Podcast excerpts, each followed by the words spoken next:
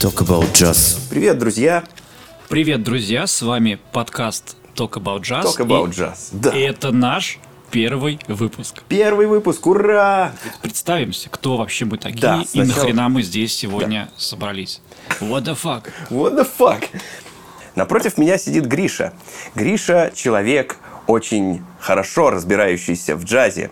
У него действительно большой опыт наслушанности. Больше 10-15 лет. Ну, вот такое впечатление я, видимо, произвожу, что Но- не может не радовать, да. Да, впечатление ты производишь, конечно, ошеломительное. Правда, когда а, с тобой... Я, когда я только познакомился с Гришей, и мы начали обсуждать музыку, я офигел от широты, так сказать, знаний, которыми, которыми Гриша обладает по части музыки, и особенно джаза.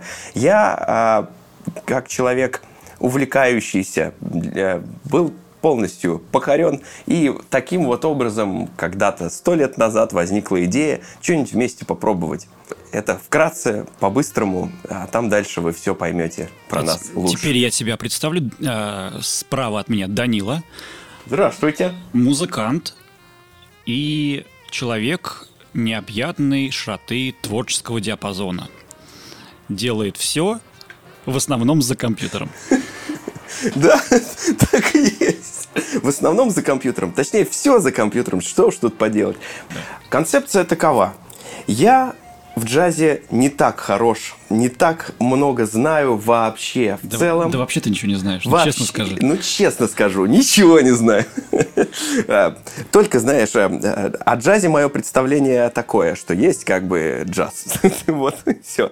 При этом мне очень интересно. Я, когда Гриша мне начал показывать самых разных музыкантов, я, честно говоря, со своим да, вот металлическим, роковым, около рэповым, альтернативным бэкграундом, ну, в общем, концепция в моей голове а, понимания а, музыки, она сле- слегка подизменилась. Концепция такова. Я, человек не знающий, берусь впервые в жизни за какой-то серьезный а, кусок джаза, за какой-то крутой альбом, который рекомендует Гриша, пытаюсь его осмыслить как э, человек не знающий, но при этом увлекающийся, а Гриша параллельно с этим рассказывает более основательно о том, почему эта пластинка действительно стоит внимания. Все примерно так, да, и вместе мы пытаемся найти какой-то ответ на некие вопросы. Сегодня мы поговорим про Джона Колтрейна и Шабаку Хатчингса. Более широко расскажи об этом. Что, что, зачем, почему они? Я не знаю. Ну, вообще, первый выпуск, и нам э, по логике вещей мы должны рассказывать про вообще, что такое джаз, про историю джаза. Ну, мы обойдемся без вот ко- конкретных исторических моментов. Возможно, это будет постепенно в, контексте информации. Э, но у меня сразу к тебе вопрос. Да. Джон Колтрейн — это вообще один из самых главных джазовых музыкантов в мире. И вот ты, как человек, который в джазе не очень-то понимает, о чем тебе это говорит? Слышал ли ты когда-нибудь что-нибудь про Джона Колтрейна? Откровенно говоря, единственное, что я слышал о Джонни Колтрейне, это его имя. А так, чтобы конкретно да, взять и эм, сразу вспомнить какие-то легендарные вещи, нет. А, встречалась периодически, всплывала где-то на радио, я слышал о- о- об, этом, об этом человеке в кино, э, в, не знаю, в сериалах. Суть, суть в том, что массовая культура, конечно, так или иначе э, дает То понимание. В, в медиа тебе попадается В медиа, да, да, да. Это очень, ну, не очень часто встречающееся имя, но имя явно на слуху. А, И это все на самом деле. Я что еще знаю? Что саксофон. Вот э, единственное, что я видел, Это что это афро- точно. афроамериканец, у которого есть саксофон. Все. На этом мое э, знание о, о- о Джонни Колтрейне исчерпывается. В принципе, это точное определение. Джон Колтрейн, да, он играет на саксофоне, и для американского джаза он сделал, ну, не знаю, как никто другой, наверное. Конкретно про Джона Колтрейна мы будем говорить э, в контексте его альбома Love Supreme. Это альбом 65 года. Э, до 65 года у Джона Колтрейна были, конечно, крутые альбомы, которые считаются вехами, на самом деле, в истории джаза. Это конец 50-х, когда э, джаз менялся. Был такой популярное направление джаза хардбоп. Такая сложная импровизационная музыка, э, но техники были ее основаны на аккордах. А вот в конце 50-х Джон Колтрейн один из первых музыкантов в джазе, который перешел на другую технику, на модальный джаз или ладовый джаз, где импровизация уже не по аккордам, а по ладам. Это принцип другой, мы не будем сейчас э, углубляться в эти моменты, но суть в том, что это была революционная техника, и Джон Колтрейн ее освоил. До альбома A Love Supreme у Джона Колтрейна уже были хиты, были вехи, такие мощные альбомы. Это в первую очередь Giant Steps, в конце 50-х годов он вышел. И там уже используется вот эта техника модального джаза. Это был очень удачный альбом. Там Колтрейн еще с новым рекорд-лейблом, с Atlantic Records подписал. В общем, все у него было прекрасно. Потом следом выходит My Favorite Things, то, что играют уже в академиях, в джазовых школах. Это набор стандартов. Это не песни Колтрейна, просто он их классно сделал, классно исполнил. И это тоже был очень популярный альбом. Но мы будем говорить о другом. А Love Supreme — это э, альбом, который изменил очень многое в нескольких контекстах одновременно. В музыкальном, в духовном и социальном. Это первый альбом Колтрейна, с которым, который я услышал вообще. Всего лишь 30 с небольшим минут. Впечатление об этом альбоме это такой, как будто бы транс, что ли. Но не в смысле музыкального жанра, понимаешь, а всего лишь четыре композиции на этом альбоме. Правильно? Четыре же вроде. Четыре, четыре части. Это а, формально одна сюита, поделенная на четыре части. Там как будто с тобой разговор ведется не с помощью традиционных, понятных методов общения музыканта с, со зрителем. Я имею в виду, есть же повторяющиеся мелодии, которые перетекают из одной части этой сюиты в другую. Постоянно. Да. Ноты, аккорды, они постоянно повторяются. И вот эта вот э, зацикленность, э, некая ритмическая и мелодическая, она э, и напоминает этот самый транс, молитву, не знаю, что в этой музыке есть какая-то над-идея. Вот она тебя вводит как будто в новую атмосферу, понимаешь? Там есть разные нетипичные гармоники, очень много диссонансов, которые в, в сумме как-то порождают, порождают какую-то новую гармонию. И это как будто такой новый, новый язык. Вот э, ощущение было такое, когда слушал я этот альбом. Даже вот начинается он, да, с этого произношения, по повторения одной и той же фразы «Love Supreme» и «Love Supreme». То, как она э, произносится, так неказисто и вообще странный «Love Supreme», ну, какой-то э, вот это вот э, э в этом, казалось бы, нет красоты, да, нет элегантности какой-то, нет вот а, того, что любят джазисты э, всякие разные, что вот а, фишечка, понимаешь? Нету здесь этого. А, а, но есть в этом, в этой неуклюжести, странности, зацикленности как раз-таки новый какой-то метод общения с чем-то, с чем-то чуть-чуть повыше, чем, чем есть как бы обычно. Там, условно говоря, музыкант обычно обращается там к слушателю, как и рассказывает ему историю любви там к своей э, какой-нибудь там ну, в общем, история любви, да. И это понятная, ясная и, и, и история, которая э, вот сделана из э, нормальных, мелодических, понятных нам, предсказуемых ходов. И очень такой элегантной, интересной, понятной музыки вообще. Ну, то есть мелодии там и все такое. Здесь все это как бы все эти правила в сторону. Есть вообще новое. Вот. В этом смысле, конечно, э, альбом меня заворожил. Я несколько раз его послушал подряд, сам не заметил, как он начался и как он закончился. Прошу заметить, э, Данила, как музыкант, говорит сюда музыкальными терминами, что немаловажно, потому что я, например, таким термином говорить не буду, а буду говорить э, об ощущениях непосредственно. Вот. И все, что сказал Данила, это все э, так или иначе применимо и в основном правильно. Там начнем с, с идеи возвышенного общения. Ну, в общем-то, да, все так и есть. A love supreme — это божественная любовь, это дословный перевод. И это обращение музыканта э, не просто к слушателям, а уже к высшим силам, к Богу и к религии. К религии не конкретной, ну, это не христианская религия, это не ислам, это не индуистские верования, которым Колтрейн тогда был очень увлечен. Это все абстрактно и все одновременно. ко всей мировой э, религии и высшей силе он обращается. Более того, э, в буклете к альбому есть стихотворение, посвященное Богу, который Колтрейн написал. Это текст. И вот играя на саксофоне, он как бы проговаривает этот текст, разговаривает через звуки, обращается к Богу словами, но словами не произнесенными вслух, а произнесенными с помощью нот. Этот э, подход, во-первых, он был в какой-то степени революционный, потому что никто так не делал. Ну, кроме баптистских проповедников, конечно, да, в церквях, которые поют, хлопают в ладоши и так далее. И в этом в том числе и корни э, э, этого альбома.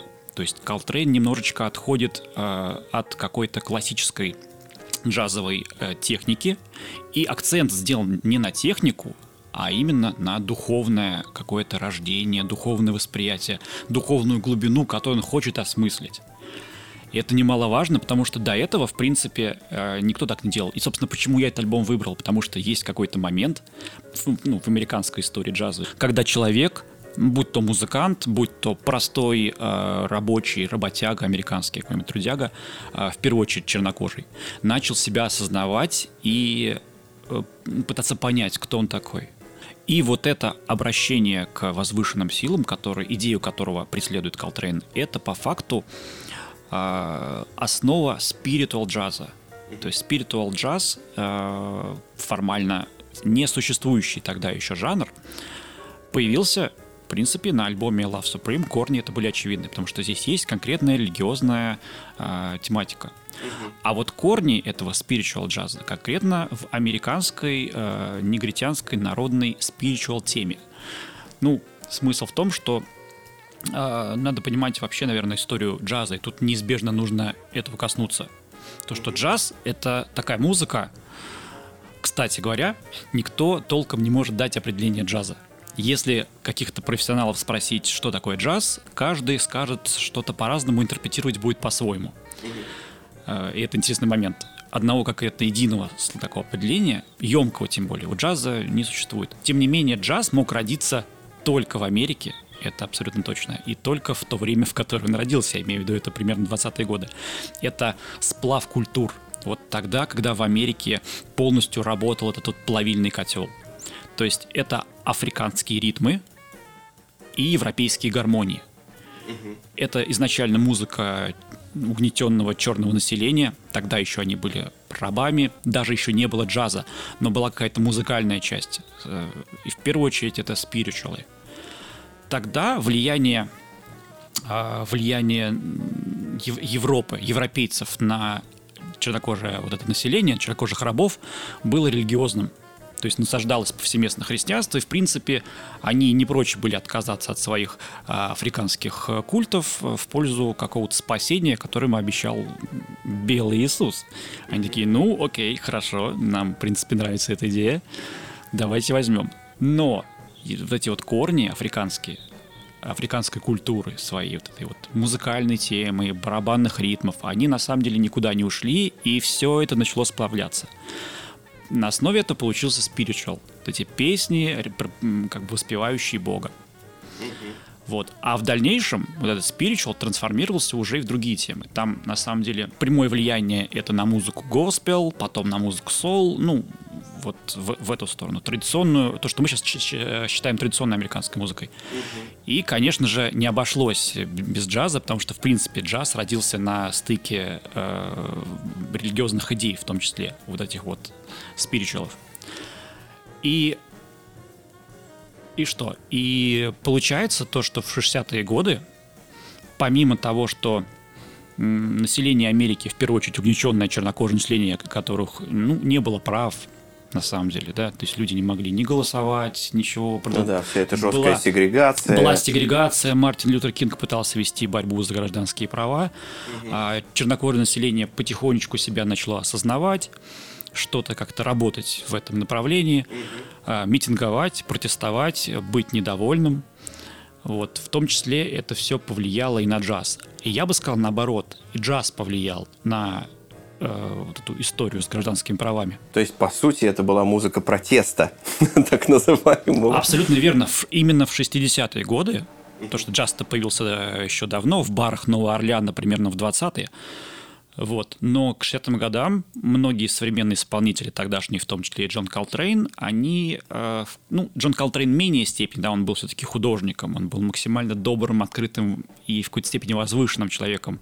И, может быть, э, резко и не высказывался, но, тем не менее, был пласт музыкантов, это авангардные фриджазовые музыканты, которые, э, которые да, пытались э, э, в ту сторону, в сторону музыки социального протеста работать. Тогда джаз был э, голосом социального протеста чернокожего населения, как, в принципе, и блюз, как, в принципе, и соул, и R&B.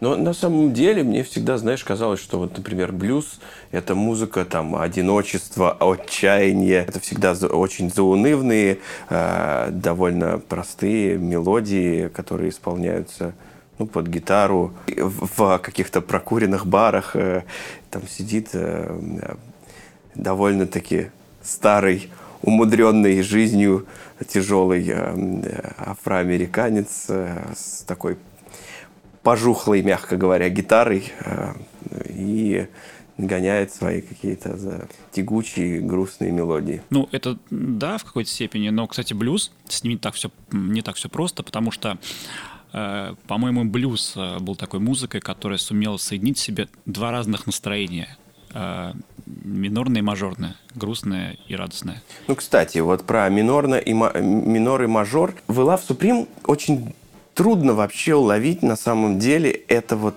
настроение. Оно какое-то тоже, опять же, другое. Сложно, сложно сказать, например, это музыка веселая или грустная, или какая-то, какая-то, какая, она какая-то другая. Вот э, как мне чувствуется, когда я ее слушаю, понимаешь? Она она может быть, наверное, интерпретирована тобой по-разному. Если, тебе, да, если тебе весело, она будет казаться тебе веселой. Если ты грустишь... Да, у нее есть вообще вот у а, этого а, альбома, он как условно говоря, такой иде... сосуд идеальной формы, в который заливается все время разное, может заливаться совершенно любая жидкость. В смысле того, что мы можем наполнить ее совсем разным смыслом. И совершенно не обязательно знать о контексте, о том, что во вкладыше да, Джон Колтрейн написал э, какие-то стихи. стихи для того, чтобы считывать вообще контекст этой музыки. Ну, просто ну, ею наслаждаться. Просто э, вот. музыкальная часть же очень важна. Ты можешь просто слушать эту музыку, тебе она может нравиться. Без контекста вообще. Да. Пофигу на э, религиозную составляющую, на социальную. Это не так уж важно, если но тебе просто этом, нравится музыка. Но при этом есть ощущение того, что все-таки эта музыка не... А,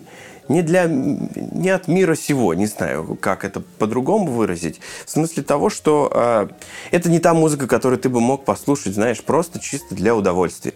А мне кажется, мог бы. Ну, это, ну, видишь, э, по-разному воспринимаем. Я это. имею в виду, что понятно, что получить от нее эстетическое, любое другое удовольствие можно, но э, смысл, смысл в том, что э, это как больш, ну, большое искусство. Оно, оно не про удовольствие, оно все-таки про что-то побольше. Понимаешь? Вот э, э, конечная цель большого искусства не в том, чтобы э, вызвать в тебе вот наслаждение, например, да, от чего-то, а вот как-то как-то повлиять, как-то вот за, зацепить тебя чем-то, чем-то, чем-то непонятным. Вот это вот как раз божественной искоркой какой-то, понимаешь? Вот, вот я к чему. Ну, это хорошая, кстати, интерпретация, мне тоже очень нравится.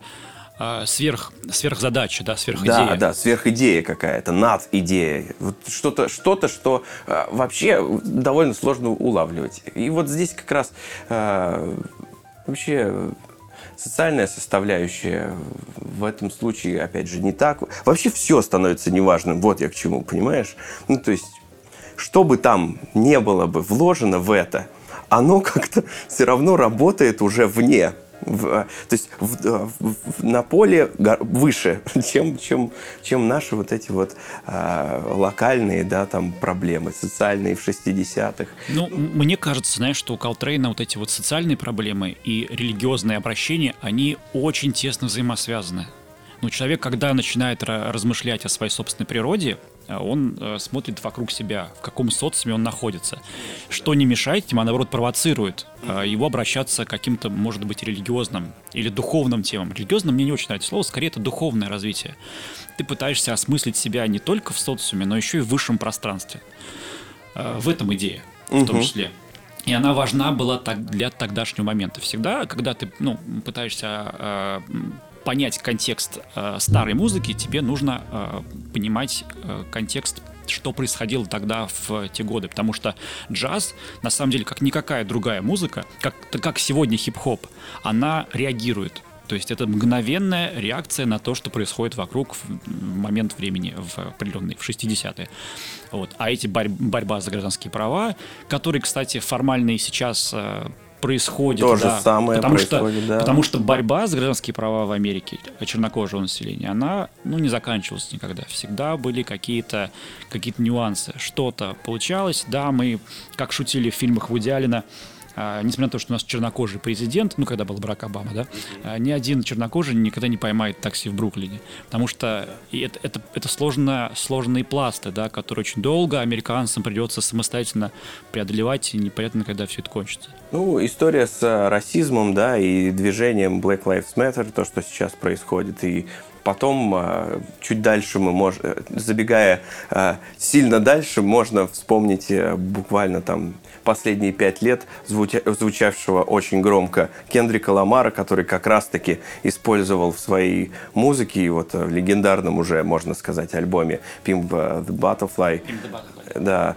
э, непосредственно джазовые элементы в очень большом количестве. И, кстати, это очень сильно повлияло на популярность джазовой музыки. Она тогда начала расти, потому что для многих э, этот альбом э, стал как бы ну, входом в современную, современный джаз. То есть через рэп многие слушали, прониклись джазом и начали э, слушать джаз тоже. Кендрик Ламар из Комптона, а Комптон — это один из самых таких с криминальной точки зрения проблемных э, городов угу. США.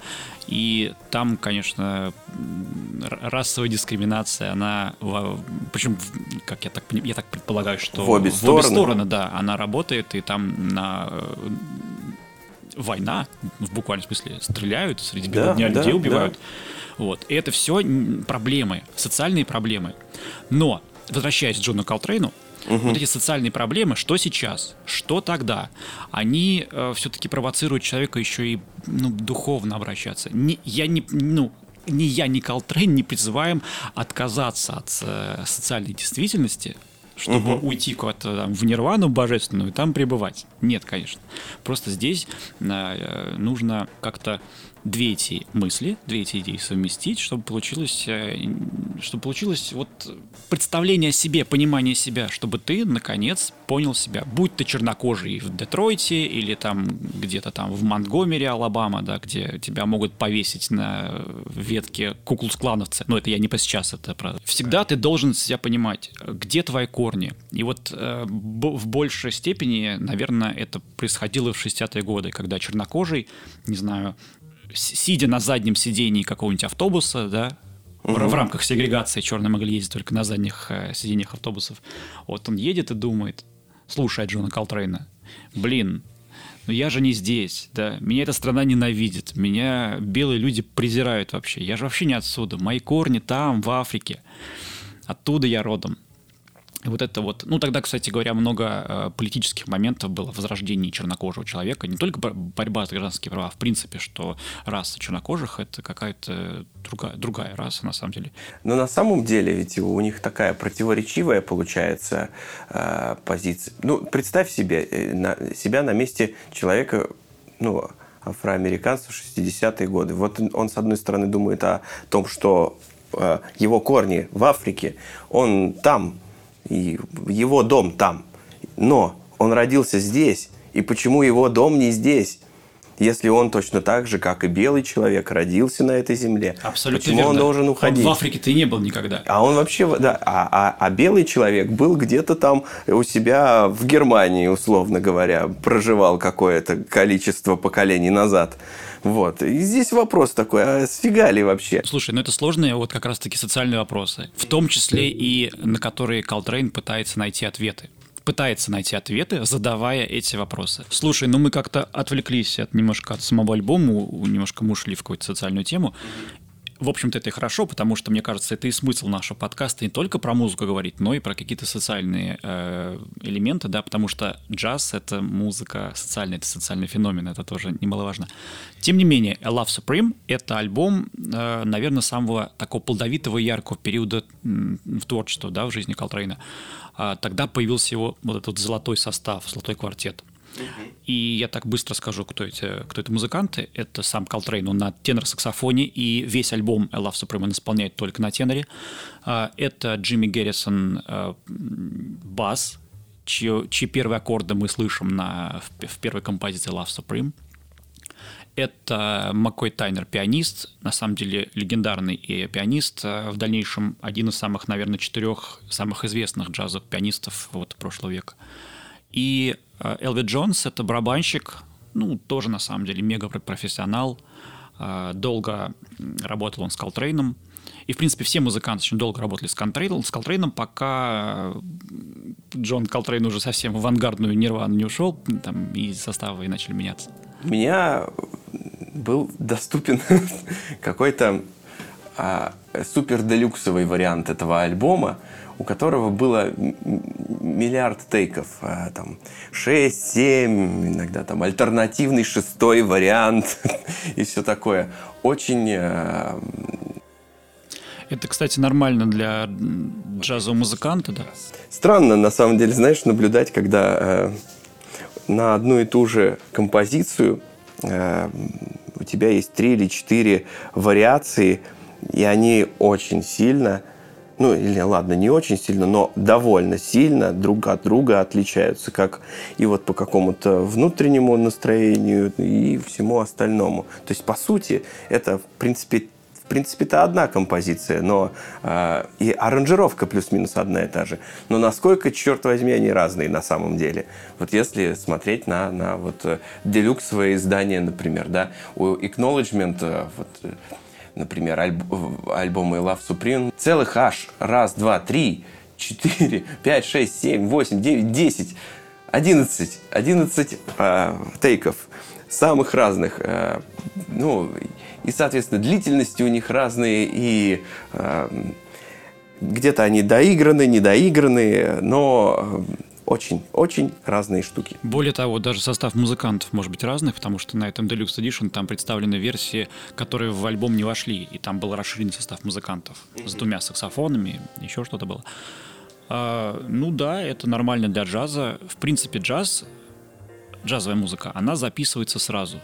То есть нет такого, что записывается сначала ритм-секция, потом записывается там, Бас, гитары, там, да, да, да. Ба, э, там что-то еще, что синтезаторы, еще, в конце вокал. Это так примерно записывают на студиях музыку сейчас. Джаз записывается всегда сразу. У музыкантов есть тема, они ее играют, э, лучше, хуже, по-другому. Самые такие вдохновленные темы остаются на альбоме, те, что попроще или там какие-то менее удачные, естественно, уходят куда-то в архив. Все. Вообще, в этом смысле, конечно, джазовая, джаз намного честнее, чем вся остальная музыка. И, быс- и быстрее, потому что записывается все это буквально за 2-3 дня. Этого достаточно. Но... Иногда, иногда даже за один. Сразу. Просто пришли... Наверное, самое долгое – это просто э, провода разложить, микрофоны подключить. Но это задача уже, знаешь, студий, студийных э, работников, они приходят уже в готовую студию. Более того, э, большая часть джазовых э, записей, которые мы имеем, что старой музыки, что особенно современной, это живые исполнения, в принципе, с концертов. То есть там не может быть никаких дублей, ничего не может быть. Это то, что мы имеем. Это та импровизация, если это импровизация, это может быть э, исполнение по э, нотам. Но чаще всего джаз — это импровизационная музыка. Даже если у тебя есть какая-то песня, где есть нотный ряд, вот, то все равно импровизация так или иначе будет э, вкрапляться. Потому что джаз, ну, в джазе привычно э, э, услышать голоса всех музыкантов. То есть так или иначе каждый исполнитель, каждый участник имеет свое собственное соло в разные отрезки времени и исполняет его. Иногда может быть какой-то один лидер, иногда на каком-то одном музыканте или музыкальном инструменте акцентируется внимание, но в целом всегда, если слушать внимательно, то поймешь, что в джазе каждый музыкант будь то барабанщик, будь то басист, имеет свой голос и имеет свое какое-то сольное исполнение. Потому что каждому есть что сказать, будь то индивидуально, будь то в рамках целого коллектива. Угу. Ну, здесь, конечно, первая скрипка. Это Джон Колтрейн. Очевидно совершенно все, все, все четыре части этой сюиты. Мы правильно, правильная терминология, мы можем так называть, все можно, нормально? Можно. Э, э, это по форме это сюита, да. Все четыре части сюиты, конечно же, главные, ведущая партия, линия в центре всего э, так, знаешь, Джексоф... коммунистически прозвучало. Да, ведущая линия партии. Да, ведущая линия партии саксофон. Ну и оно и понятно, конечно, потому что здесь самое главное это вот диалог с чем-то божественным через по посредством вот этого вот э, инструмента. А уловил ты это, не уловил, ну, как слушатель, в смысле. Да, это да, твои это, проблемы. Это даже и не важно. И опять же, да, ну, то есть, этот сосуд можно наполнить другими э, идеями совершенно спокойно. Но факт останется фактом, что это какая-то совершенно особенная музыка, которая, которая как-то чем-то чем непонятным завораживает, вот, своими странностями. Вот в этом и смысл, да, почему именно этот альбом Колтрейна. Ну, я считаю, одним из лучших. И, в принципе, этот альбом считается э, самым таким влиятельным то есть он повлиял на кучу людей, э, будь то джазовые и не джазовые музыканты, будь то вообще разные люди, политики, историки, философы, вообще э, кто угодно. Вот на них, на всех Джон Колтрейн повлиял. А на других музыкантов, конкретно саксофонистов, э, этот альбом повлиял, ну, основательно. То есть это то, что исполняется в современных джазовых школах и так далее. А этот альбом еще у Колтрейна э, помимо того, что он там мега влиятельный и так далее. Вот. Подведем э, какой-то небольшой итог. Итог, наверное, можно подвести следующий, да, несмотря на то, что альбом оказался мега влиятельным с точки зрения э, каких-то своих перспектив на будущее, потому что на всех повлиял, на всех музыкантов, на всех э, представителей других профессий, творческих профессий, которые вышли уже, э, ну, в смысле музыкальных альбомов, да, которые вышли после Love Supreme, вот на всем этом джазовом чувствуется влияние Колтрейна в первую очередь по технике, но не только по технике, а вот по этому вот божественно-социальной, э, божественно-социальному направлению. Или лучше сказать, религиозно-социальному направлению не, не религиозно, а духовно-социальному. Да. да. Теперь давай переползем немножко в сегодняшний день, точнее, вчерашний, по сути, потому что мы будем говорить о человеке, который выпустил альбом в 2020 году, ковидном, стрёмном году, э, Шабака Хатчингс. Слушай, ну получается то, что мы из э, Америки сейчас отправляемся в современ... из Америки 60-х мы сейчас отправляемся в современную Англию, конкретно Перелет? в Лондон, да, у нас перелет чартерным рейсом. Там... А что там в Лондоне? А что там в а Лондоне? А, а, в Лон... там? а что там? А в Лондоне? А в Лондоне сейчас самое Дождь. актуальное, ну это, естественно, это стереотип, там ничего там нет. Самая актуальная, продвинутая джазовая сцена на данный момент. Куча исполнителей, коллективов, которые пересекаются между собой, исполнители в разных коллективах участвуют. А большинству э, музыкантов нет еще и 30 лет.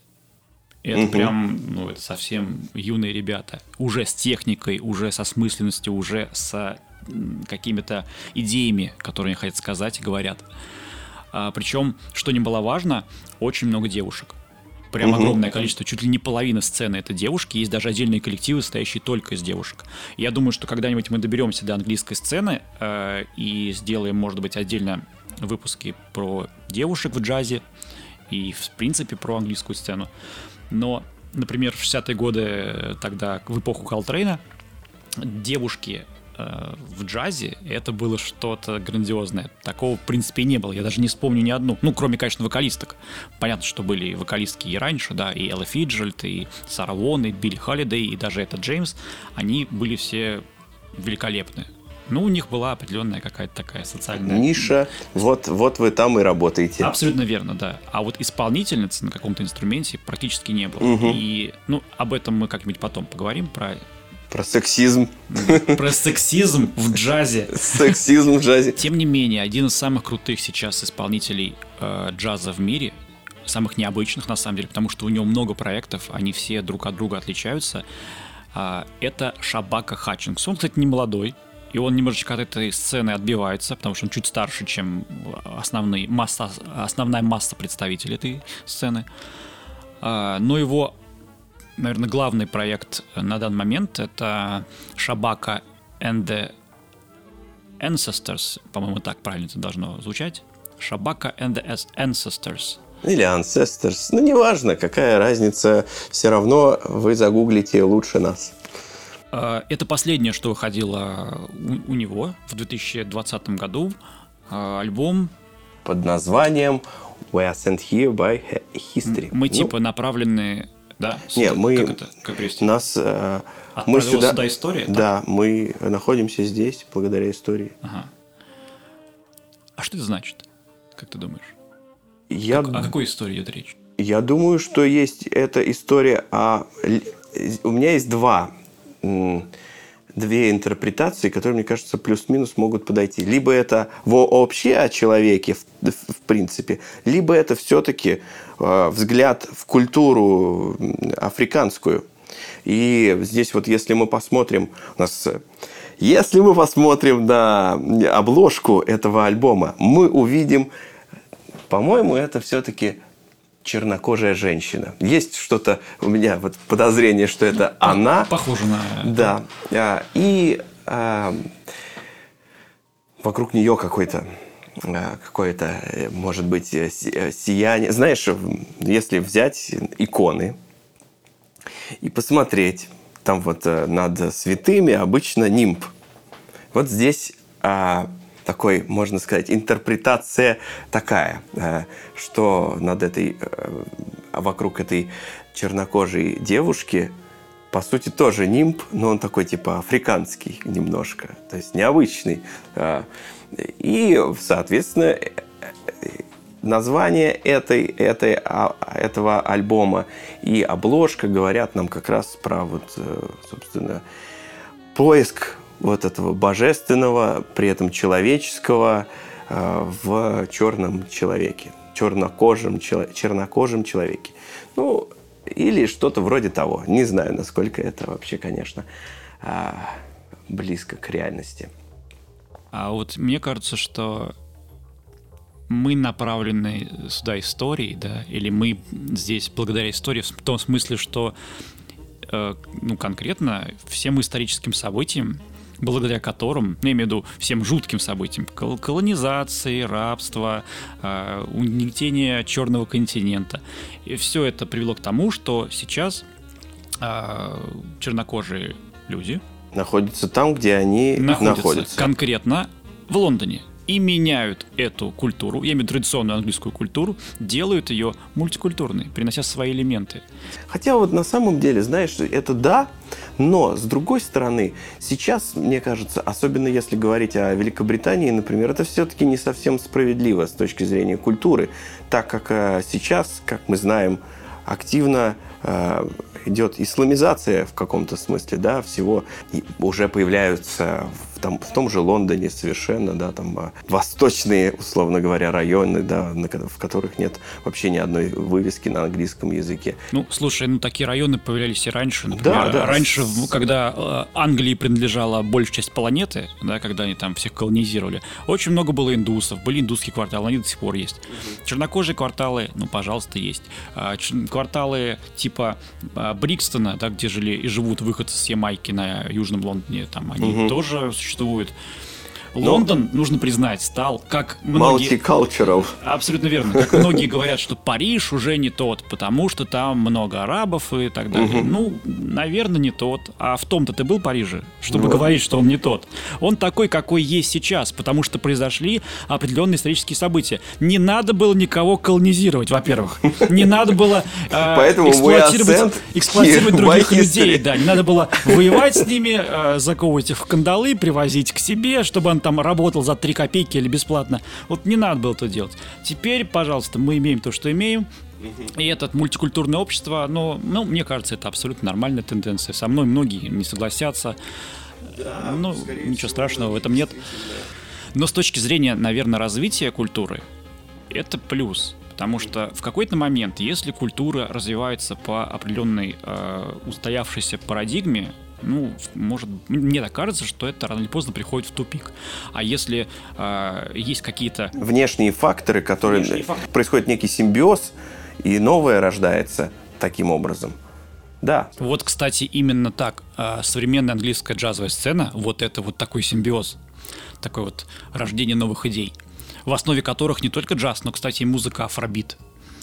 Об этом как-нибудь мы потом поговорим, когда да, про джаз будем говорить английский давай вернемся непосредственно к альбому Шабаки Хатчингса и Ancestors of Ancestors. Ну, в общем, э, Шабаки Хатчингса. Шабака Хатчингс and the Ancestors. Ну, так. Да, Ancestors. Все. Э, значит, на самом деле альбом э, во многом ну, по моим, по моим ощущениям, этот альбом очень э, совпадает по своей, э, скажем так, направленности и заряженности э, с A Love Supreme. Очень схож. Как будто у них одна и та же задача, понимаешь? У этих двух альбомов A Love Supreme и We Are Sent Here by, by History... В смысле сверхзадача? Одна, да, сверхзадача. Вот это вот... Э, какое здесь самое главное, как мне кажется, различие? Все-таки э, альбом Шабаки, он гораздо более... Э, неспокойный. Ну, в смысле, музыка там другая. То есть да, по музыке да. они не, не очень похожи. По музыке они совершенно, да, не похожи, но их объединяет сверхзадача. Вот. Но мне кажется, если Колтрейн обращался э, к религии э, ко всей сразу, к духовной сути религии, э, то э, Шабака своими музыкантами э, конкретно настроен на африканский субконтинент, на вот эту вот африканскую эстетику, африканскую культуру и африканскую религию тоже. То есть тут э, обращение к своим вот этим вот духовное обращение к своим африканским корням. Хотя, насколько я знаю, сам Шабак, то он не из Африки, он то ли из Барбадоса, то ли откуда-то с каких-то островов, а вот музыканты, группа The Ancestors, это все э, из Южной Африки. А Южная Африка, мы знаем, да, это, наверное, самый апогей э, несправедливости и угнетения. Mm. Это апартеид, это долгое просто уничтож... последовательное уничтожение чернокожего населения и эксплуатирование максимальное. Недавно смотрел документальный фильм как раз про Южную Африку. Мне кажется, что это вообще самый стрёмный уголок э, в нашей цивилизации сейчас. Туда, я не знаю, в... В общем, если бы мне сказали, что лучше, э, ногу отрезать или все-таки пожить там пару лет? Что лучше, Йоханнесбург или Щелково? Ну, кстати, задумаешься. А, ну, ладно, давай, давай непосредственно лучше про а, альбом. Я постарался а, немного знаешь, пойти здесь э, по-другому, потому что этот альбом, он, э, во-первых, состоит из, из аж 11 э, треков, и это очень такое серьезное полотно, где очень много всего. И вот мы говорили о минорах и мажорах, вот здесь можно определять эти миноры и мажоры в смысле того, что это не какое-то э, совсем а, особое настроение, неуловимое и э, плохо характеризуемое. Здесь э, как раз эти перепады от какого-то, условно говоря, да, торжественного там э, э, воинствующего, не знаю, там, радостного, счастливого, до какого-то вот такого вот упадочного, отчаянного. В общем, эти, эти горки э, афроамериканские. Очень хорошо, э, на самом Только деле. английский, афроанглийский. А, афро, афроанглийские, извиняюсь, да. Афроанглийские горки, они действительно здесь прям, да. Ну, слушай, а мне показалось, что альбом очень мрачный. Мрачный. Ну, прям вообще такой. Он начинается мрачно, очень э, таинственный, кажется, как будто там какая-то зловещая магия да, это происходит. такие джунгли ночью, да. где есть какой-то бой барабанов, он где-то там вдали играет и постепенно нарастает. Да, и это только да, да. мурашек у тебя добавляет, что-то какой-то Такое же впечатление было у меня, когда я читал Джозефа, Джозефа Конрада и «В сердце тьмы». Вот тогда же возникало такое же ощущение вот этой вот постоянной опасности и тревоги, что вот эти джунгли, темнота и как и свет от костра и что-то все время такое близкое к, к черной магии, вуду, чего-то такого. В общем, все как-то э, кровь везде намешана, какая-то э, совершенно животная. Человеческие жертвоприношения. Человеческие жертвоприношения, да, да, да. Вот, да, все это действительно там тоже есть. Э, это, ну, в общем, не факт, что это все есть у Шабаки. Конечно, это конечно, просто это просто наши картинки и наших, и наших стереотипов, опять же, понимаешь? Возможно, люди, которые а, имеют весь этот а, культурный опыт, в смысле, сами ну, чернокожие люди, они вообще не так воспринимают эту, этот альбом и не смотрят на это, типа, блин, какие нахрен э, костры? Что, вы, вы серьезно? Какие джунгли? Это просто музыка, как мне нравится на скейте кататься, когда я ее слушаю, например, ну, да? Кстати, мне кажется, что именно, а, а, допустим, английские, э, англичане, чернокожие современные англичане, они воспринимают это так же, как и белые англичане, это не важно, потому что чернокожие от англичане от белых-то не сильно отличаются меняется. Менталитет угу. уже сильно изменился. Ну, то есть он не африканский. Произошла ассимиляция, так называемая. Ну, уже даже это сложная ассимиляция, это уже ну, все. Это ну да, это уже мыслительный процесс изменился. Да. Не просто ты рождаешься на, там, из поколения в поколение в месте, а ты думаешь, как европейцы, потому что испокон веков уже здесь живешь. Угу. Ну и давай тогда уже, собственно, о конкретных вот э, треках. То, что мы They Who Must Die – это первая песня, которая, откры... которая открывается этот альбом. И вот как раз там такое приглашение в это зловещее, какое-то опасное, темное э, э, путешествие. Да, да клавиш, такие загадочные, да, мистические да. клавиши проходят сначала. Очень... Э, где-то, где-то фоном а, что-то э, какая-то женщина говорит, да, что-то такое. По-моему, она даже там у нее стоны какие-то, в общем, ну, да. Да, все это, в общем, э, вызывает тревогу какую-то. Но при этом, чем дальше, чем чем глубже ты да, вникаешь в эту всю историю, и тебя вот этот вот ритм, а, который в этом открывающем треке, э, он, он же там не останавливается. Бонго играют и... Ну, это такая, малая африканская перкуссия. Так малая африканская перкуссия, да. А, плюс еще эти хоры, которые а, постоянно что-то произносят непонятное. А непонятное, потому что помимо английского, там, там же есть вокалист а, в этой группе, и помимо английского языка там еще используются южно, южноафриканские языки. Это точно зулу, и какой-то еще. Ну, естественно, ну, мы их не понимаем, естественно. Угу. И не отличаем друг от друга. Английский еще понятно, а остальные все, сколько, сколько бы там языков не было, для нас это все слышно как что-то непонятные какие-то словосочетания.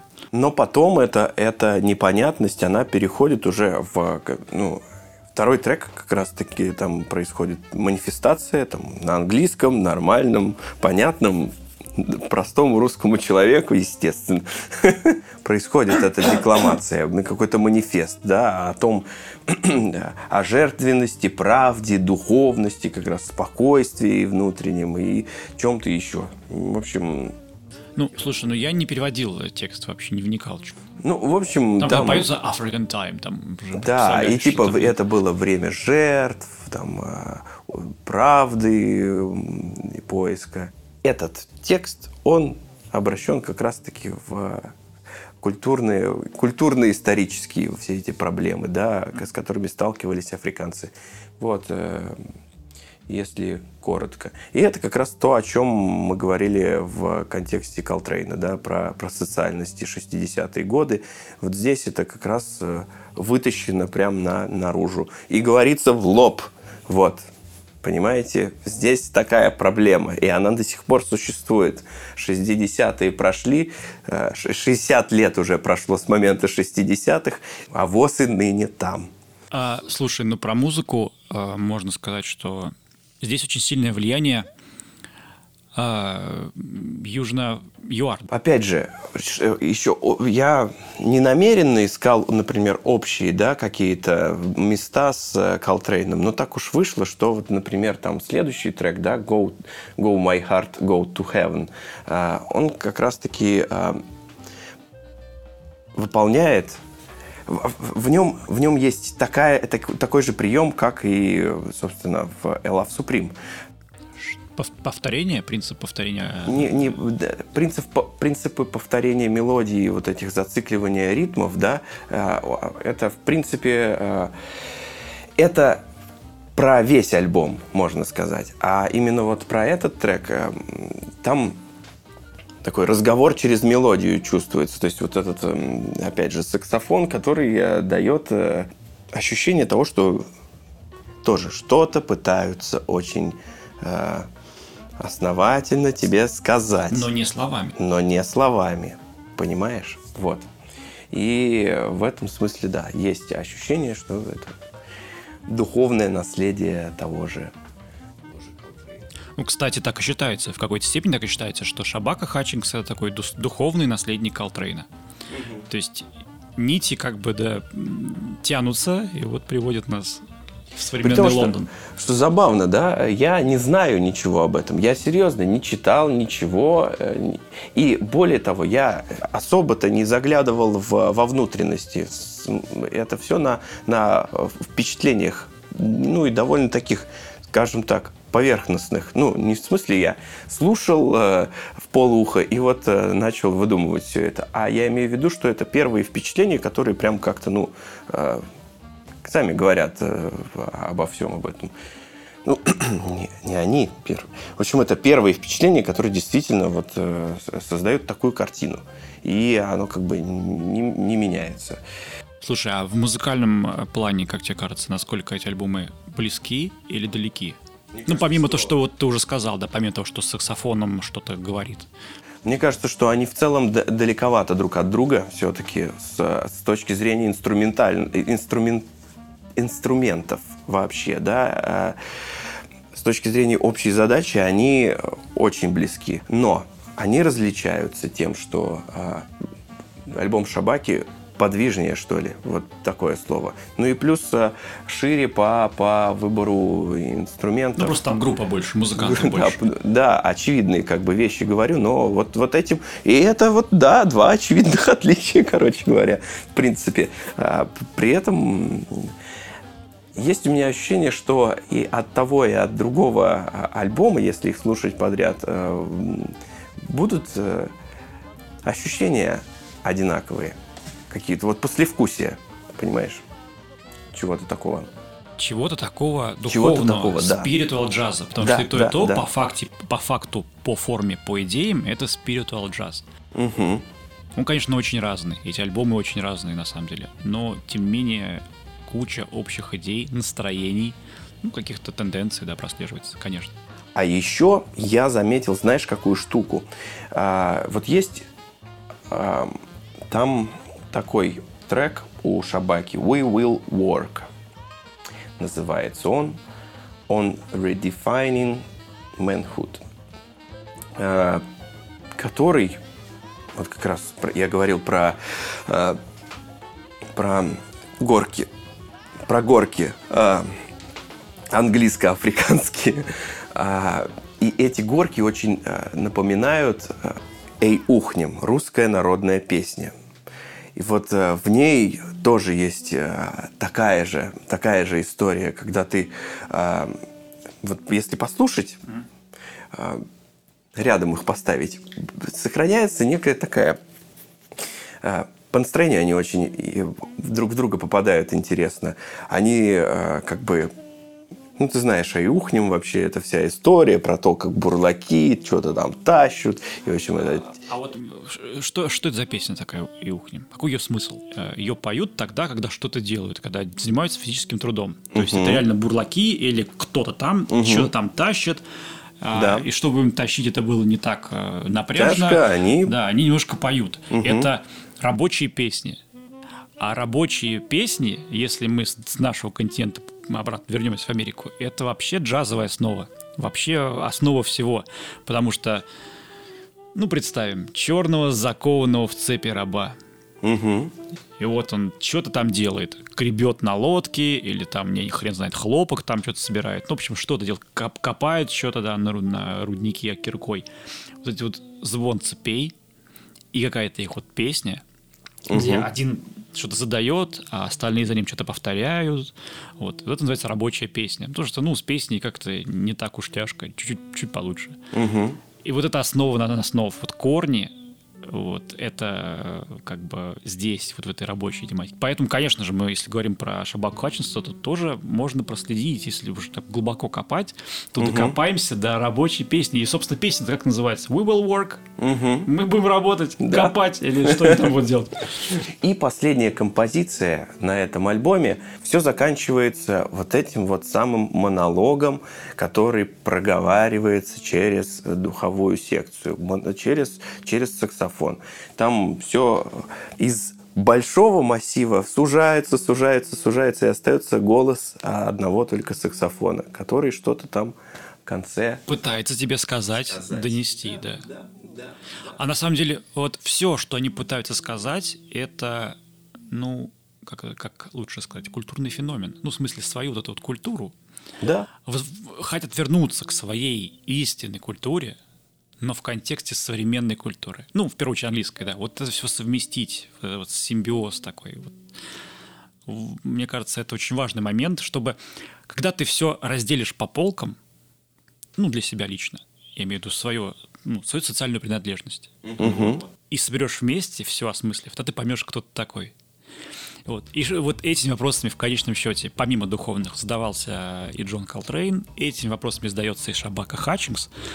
А, несмотря на то, что сам Шабака с островов, музыканты из ЮАР, у них там история апартеида, это другое, но вопросы у всех примерно это, кто ты такой, что ты за человек, где твоя культура, где твои корни. Принимаешь ли ты ту историю, что случилось с твоим народом, да, и прощаешь ли ты э, тех, кто в это виноват? Отпускаешь ли ты всю ситуацию? Это психоанализ. Да. Это психоанализ Через музыку. в музыкальной форме. Да. Это очень интересный момент. На самом деле, я не могу сейчас точно сказать, ну, насколько вот эти вот мои слова имеют какой-то конти... ну, какую-то основу, да, но тем не менее, мне кажется, что в эту сторону тоже можно рассматривать. Я думаю, что здесь как раз все кричит о том, что, в принципе, теория это очень правильная, потому что да даже название этого альбома, опять же, да, возвращаясь к этому, We are sent here by history. Ну, блин, все говорит о том, что это действительно кто мы, по сути, это ответ на вопрос, кто мы и что мы здесь делаем. Кто мы? Зачем? Почему? И ответ. Мы, ну, мы здесь исторически сложилось так, что да, мы здесь. Сложилось. Ну, на самом деле, ответы э, дадут те люди, которые будут слушать. И у каждого ответ будет свой. На задачах Шабаки все-таки больше задать вопросы. И так это, же, как опять и задача Колтрейна. идеальный сосуд, который можно наполнить чем-то, чем-то своим, и это все будет работать в любом случае. Слушай, ну оказалось, что общего у них, э, у этих альбомов, да, несмотря на то, что они записаны с разницей сколько? 60 лет. Ну, не, ну 55, примерно, да, 55, 50. Да. И, кстати, еще интересный факт. В 65 году Колтрейн выпускает альбом на Love Supreme, в смысле альбом на рекорд-лейбле И именно на этом же рекорд-лейбле, который актуален и жив до сих пор, выходит и альбом Шабаки Хатчинс. То есть они как минимум, они... Исторически они как минимум да, взаимосвязаны. Запускаются, да, на одном лейбле, да. В общем, что я могу сказать об этих двух альбомах? Если A Love Supreme для меня это было испытание для ушей, ну, к которому я со временем привык, то uh, We Are Sent by History, Here by History Шабаки Хатчингса, это, конечно, вообще попадание прям в точку. То, что хочется слушать и кажется, кажется очень-очень крутым, невероятно актуальным альбомом с точки зрения да даже не социального, даже не духовного, а просто музыкального. Это крутой альбом, который хочется Это переслушать. классный звук. Это, это классный звучит, звук. потому что там да. сплав всего то же да. самое. Там и да. фьюжн, и афробит, да. и джаз, да. и разные мотивы. Именно так. Обусловленные разными культурами. Всегда я к этому сейчас свожу. Угу. В общем-то, что, давай тогда закончим. А, На сегодня. Да. Ну, в смысле, Слушай, ну, мне, мне кажется, кажется мне кажется, да, получилось, и, и финал получилось отличный. интересно. Это, это было, Давай, мне кажется, Пол... мне кажется, это было интересно, это была интересная беседа. Да, была Я надеюсь, хорошая беседа. Э, да, надеюсь, мы продолжим еще в таком же духе, а, в таком же музыкально-социально-историческом контексте. Надеюсь, что вам было тоже интересно, точно так же, как и нам. Мы не прощаемся надолго. Слушайте, еще секунду. Я надеюсь, что э, после, после того, как я каждый раз говорил слово «социальный», никто не зевал и не скучал. Хочется надеяться на это. До новых и радостных встреч. С вами были Григорий и Данила. До новых встреч. Это был подкаст Talk About Jazz. Всем пока.